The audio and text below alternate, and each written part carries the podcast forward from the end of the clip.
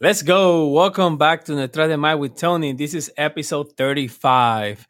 And today we're going to discuss a little about sports news. Um, NFL postseason, there's only two left. Um, NBA and why the ratings are so low right now in NBA. Uh, you know, first, I'm happy. Um, you know, I'm happy and sad. Postseason is here. Um, I mean, excited about the Super Bowl. I think the Chiefs and the 49ers, I mean, they've been all, all year long. People were talking about them. But first and foremost, I want to say thank you so much. Uh, we hit our 550 downloads for the year. Um, it's not a big year yet, actually. We're halfway through that. I started in July. So, give a round of applause to all y'all. Thank you. Thank you so much. I mean, we keep growing. Thanks for your replies. Thanks for your comments. Thank you so much in terms of following me on Instagram and TikTok. Um, I mean, I keep trying to get different aspects of the, you know, the audience. Um, trying to make sure like we're on the same page. Meaning like understanding like what the audience wants to hear. Right. Uh, I'm doing right now once a week but uh, in the coming, you know, MLB season, I'm probably gonna do two or three a week. I'm gonna go in Spanish and English, so we're gonna keep it rolling. Uh, I'm gonna make sure that we're on this. Um, we're on this for the long haul. Uh, like like I said, I love sports. I love to talk about it. I love to enjoy it. But you know, we gotta we gotta get into it. So NFL postseason, Super Bowl, February 11th we got the Chief and the 49ers. Who you got? I mean, at this point, I think can we bet against Patrick Mahomes or are we are we just trying to I mean, I want McCaffrey to win one, be honest with you. And I think Brock Purdy deserve it too. But I mean, the Chiefs are in, right now the second best NFL defense of the year. First was the Ravens, and the Chiefs beat them. So let's talk about perspective on that game, right? So Chief and Ravens. I mean, the game was great. Here's the thing: I think they abandoned the run, the Ravens, and Lamar Jackson not running that much. He actually destroyed them. I mean, destroyed in different perspective, like because like they were like I think what first or second in the NFL in runs attempt, and they went 80, 80 20. I think it was 80 20 in terms of like run differential versus pass attempt. So I mean, we we gotta we gotta why like why are you gonna go against the one of the top best uh passing team. You, you cannot go toe to toe that way against Kansas City. What do you guys think? Um, you know, leave me a reply, comment uh, let me know. I, I, I like I like to know more about this part because like eh, like what just happened. I mean, what a crazy game at the end of the day. But the game that actually people liked the most was the 49ers against Detroit. Here's the thing. Detroit should have won that game. They lost in the third quarter. I don't know what happened, be honest with you, but I can tell you right now that Brock Purdy, man. I mean, rushing, passing, under pressure a different animal. I mean, yeah, he got the weapons around him, but at the same time, he he gotta produce. He has to come and make sure like he's on top of his game because I mean, no matter if these guys are good, if the ball doesn't get there, they're never gonna score. So, what a, what Super Bowl's gonna be great. I think it's gonna, gonna be one of the best Super Bowl out there, unless somebody get a a blowout. So but in other terms, um, I want I want to you know shout out to the Lions, shout out to the Ravens. Uh, Ravens is okay, but the Lions, for example, what a season! What a season the Lions guy. Like, I mean, amazing. Um, I mean, their coach. I want to play for him. I want to go through a wall for him. Like the way that he speaks about his players, the way he speaks about with the media. Like the guy's another level. Like I think that's the future of coaching right there. Um, smart, and then like I mean the four and second, go for it. He did it all year. Why he's not gonna do it now? He's gonna like come on, you're going to give the ball back to the 49ers with two minutes left, two and a half minutes le- left. Like they're going to bleed the clock out. So uh, I like the idea. I like that he went for it, done it all year. I mean, they they execute every single time. So, but at the end of the day, like shout out to the Lions. I mean, they're they're one of our rivals of the Packers. I'm a Packers fan, of course, like people know. But I think this is a future in those two teams. I mean, definitely, definitely um, on the on the Packers side, Lions are just. I mean, just tipping the water. They already they already tasted the NFC Championship. So I mean, we'll see how they go. So I will say, like, you know, at the end of the day, um, shut up, Siri. Siri's here, so personal. But uh, at the end of the day, I just want to like embrace that part in terms of like the Lions. How I mean, future Houston Texans future. Um, I mean, the NFL is getting better, faster pace. So, but in terms of that, talking about future, let's talk about the coaching jobs. So the Chargers got the guy, Jim Harbaugh. I mean, it's gonna be something there. Uh, the Falcons got Raheem Morris. So they actually, he was, I think, yeah, he actually was the coaching guy for the Rams, uh, the defensive coaching uh, for the Rams. So the Falcons got Raheem Morris. I think that's a that's a good sign. Be honest with you, uh, he's the one that he won the Super Bowl in 2021 as one of the best top defensive team. He actually was the interim. Uh, in four years, he went four and seven as the interim for fire Dan Quinn. So Morris is back to Atlanta as a full time uh, job. I think he's you know he's gonna be that guy. He's gonna take about the hump. They just, you know, we say they need they need a quarterback, but if they get their quarterback, that team's gonna be something else. Panthers got uh, Dave Canales. Um, he's actually, I mean, he was under Pete Carroll for 13 years, so he was the assistant. He's the one that got Baker Mayfield back on the as a play caller. So I mean, he got Baker Mayfield up again. So I mean, he will be, he can get Bryce Young the right path. I think so. Good quote. Would uh, Jerod Mayo? People knew that one was coming when Belichick left with the Patriots. Antonio Pierce, he's actually with the Raiders, so he for interim to actual head coach. I like that one too. Brian Callahan, um, you know, he worked with Peyton Manning, Matthew Stafford, Joe Burrow in the years. He was he was the OC offensive coordinator for the Bengals. So he went to the Titans. And then the Seahawks got Mike Macdonald, uh, who's like, he's, uh, if I'm not mistaken, he's, uh, he's the youngest head coach now. And he was in Michigan, actually. So he fits pretty well with the Seahawks. I think he's going to be a great add on to them. So he's actually the defensive coordinator for the Ravens. Uh, in perspective, Ravens number one defense. So we might see the Legion of Boom coming back. Let's go with Seahawks. They were a good defensive team always. They're proud about that. So, but yeah, those are the higher ups. Uh, that's the news. So we still think we have a couple teams left with no uh, uh, head coach. Bill Belichick still out there. Here's the thing: his concept of coaching was so amazing. I don't think it's going to work in some teams over here. So he has a specific role somewhere. So, but we'll see how it's going to go. And in the other hand, um, Falcons are hiring for a quarterback. So, uh, Bears, we don't know what they're to do with uh, Justin Fields. So, like, they got the number one pick and the eighth pick. So, would they trade? Would they actually look for a defensive part, offensive lineman? Draft first ever wide receiver in the first round pick. I mean, the way I see it is like you can trade Fields. So don't quote me on this, but this is my thought process. You got three quarterbacks. You got a team that needs a quarterback and you got a team that has some picks that you can take.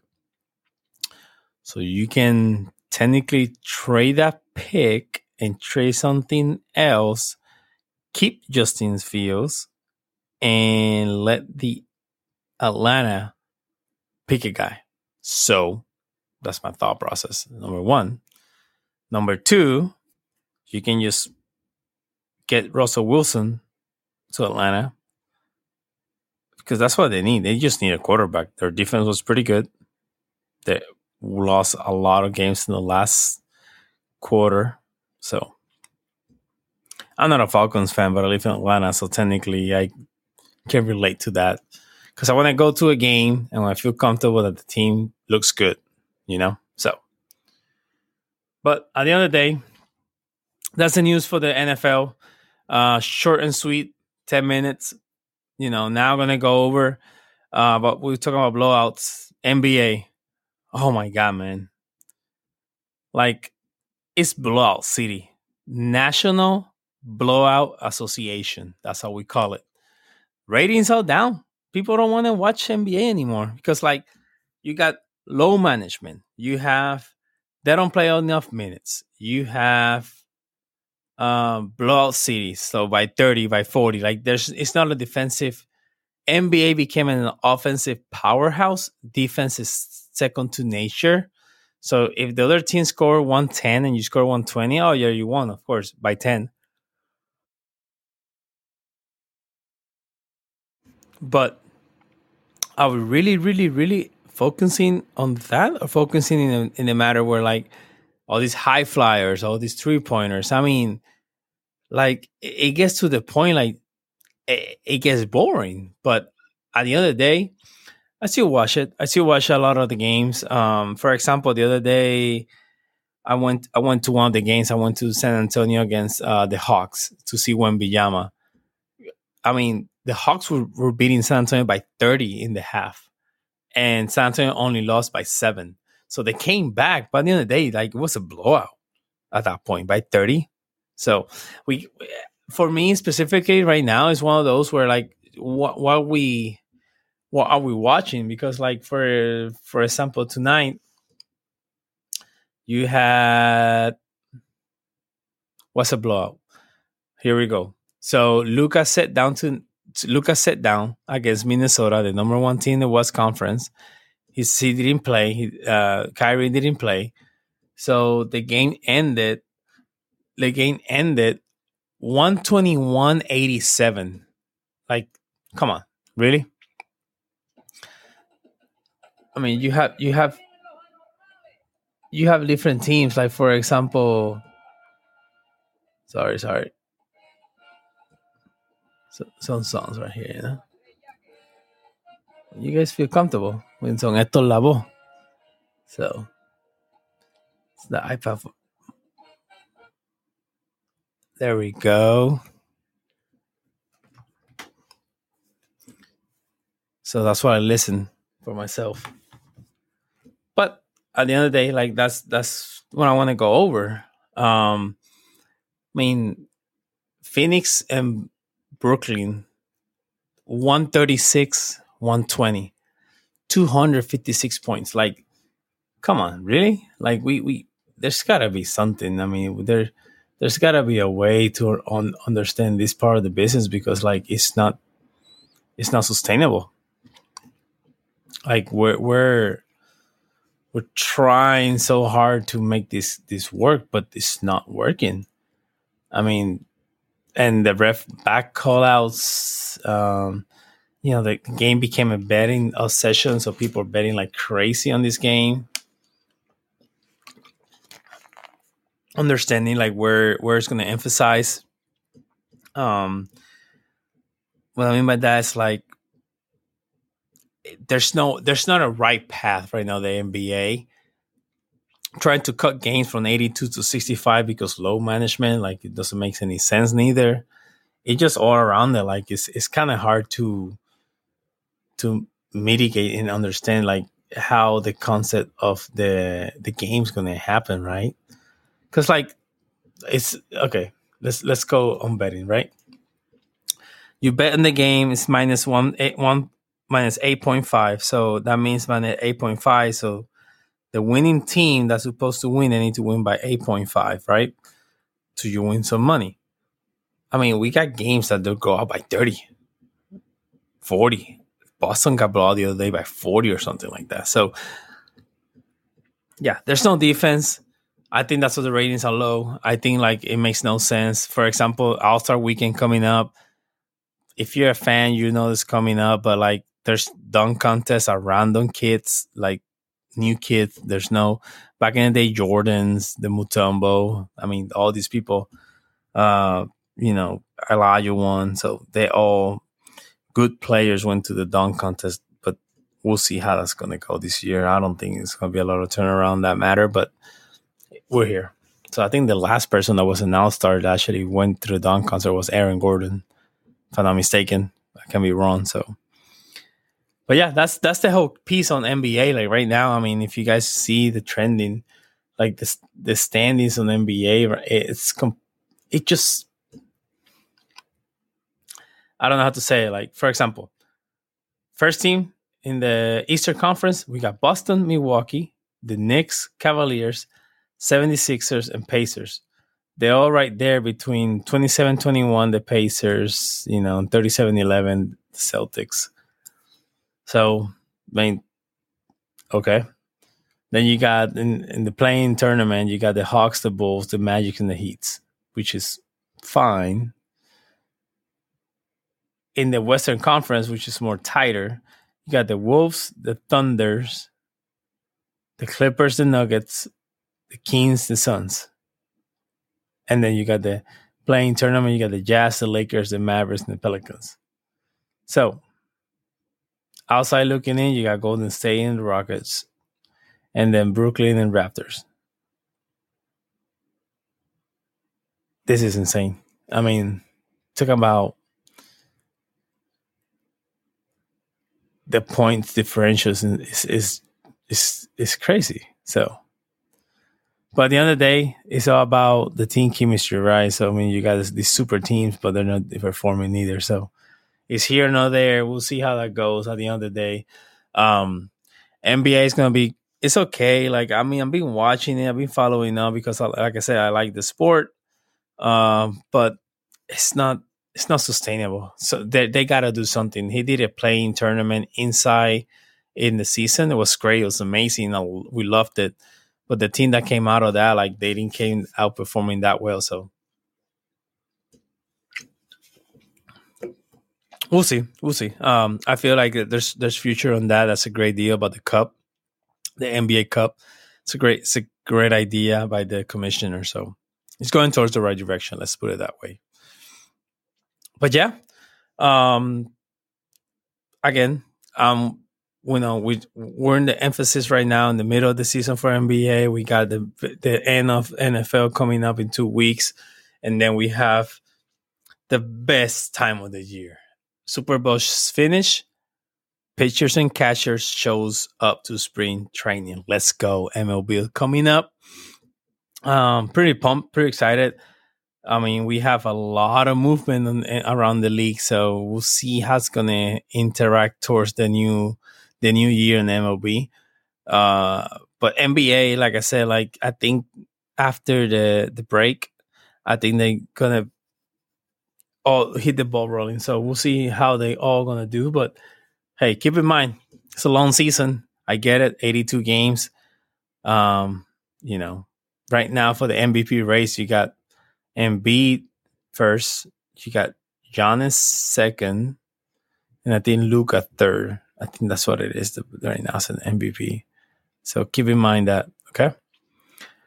But again, I'll uh, for now, we're gonna wait until next week. Um, remember, this week you have an NFL. You got their Pro Bowl, which is pretty interesting. That, that I like. I like their games. They do actually. It's pretty accurate. Um, and then you have, you know, next week you have the Super Bowl on the 11th, and then you have pitchers and catchers to show up for spring training. So that's the schedule right now. I'm gonna go over next week a little bit more about NBA and then some of the some of the key stats is coming up for the MLB. And then we're gonna hit the ball rolling with MLB. So guys, again, and girls, ladies, gentlemen, uh, thank you again for your time. Thank you again for like you know being here a little bit. So kind of go over in terms of like a summary in NFL and NBA and what's going on in terms of the ratings on NBA. So, but again, hit the like button, subscribe, and then you know share the channel because like I'm gonna keep here. And in the next following week, I finish a little bit in my office. Need some painting, need some things here and there. But I think before MLB starts, we're gonna be live, live podcast, video podcast. If you want to listen to it in YouTube, on YouTube, and then um, also we're gonna keep doing the, all the platforms. But we're gonna do a live podcast so people can see see this guy right here. You know. But yeah, thank you again. Again, subscribe to the channel. Um, please hit the like button. Give me some five star reviews on Apple, and then again share share share this channel because like this is episode thirty five. I mean, I'm gonna keep going weekly, so we're gonna go from there. Okay, peace.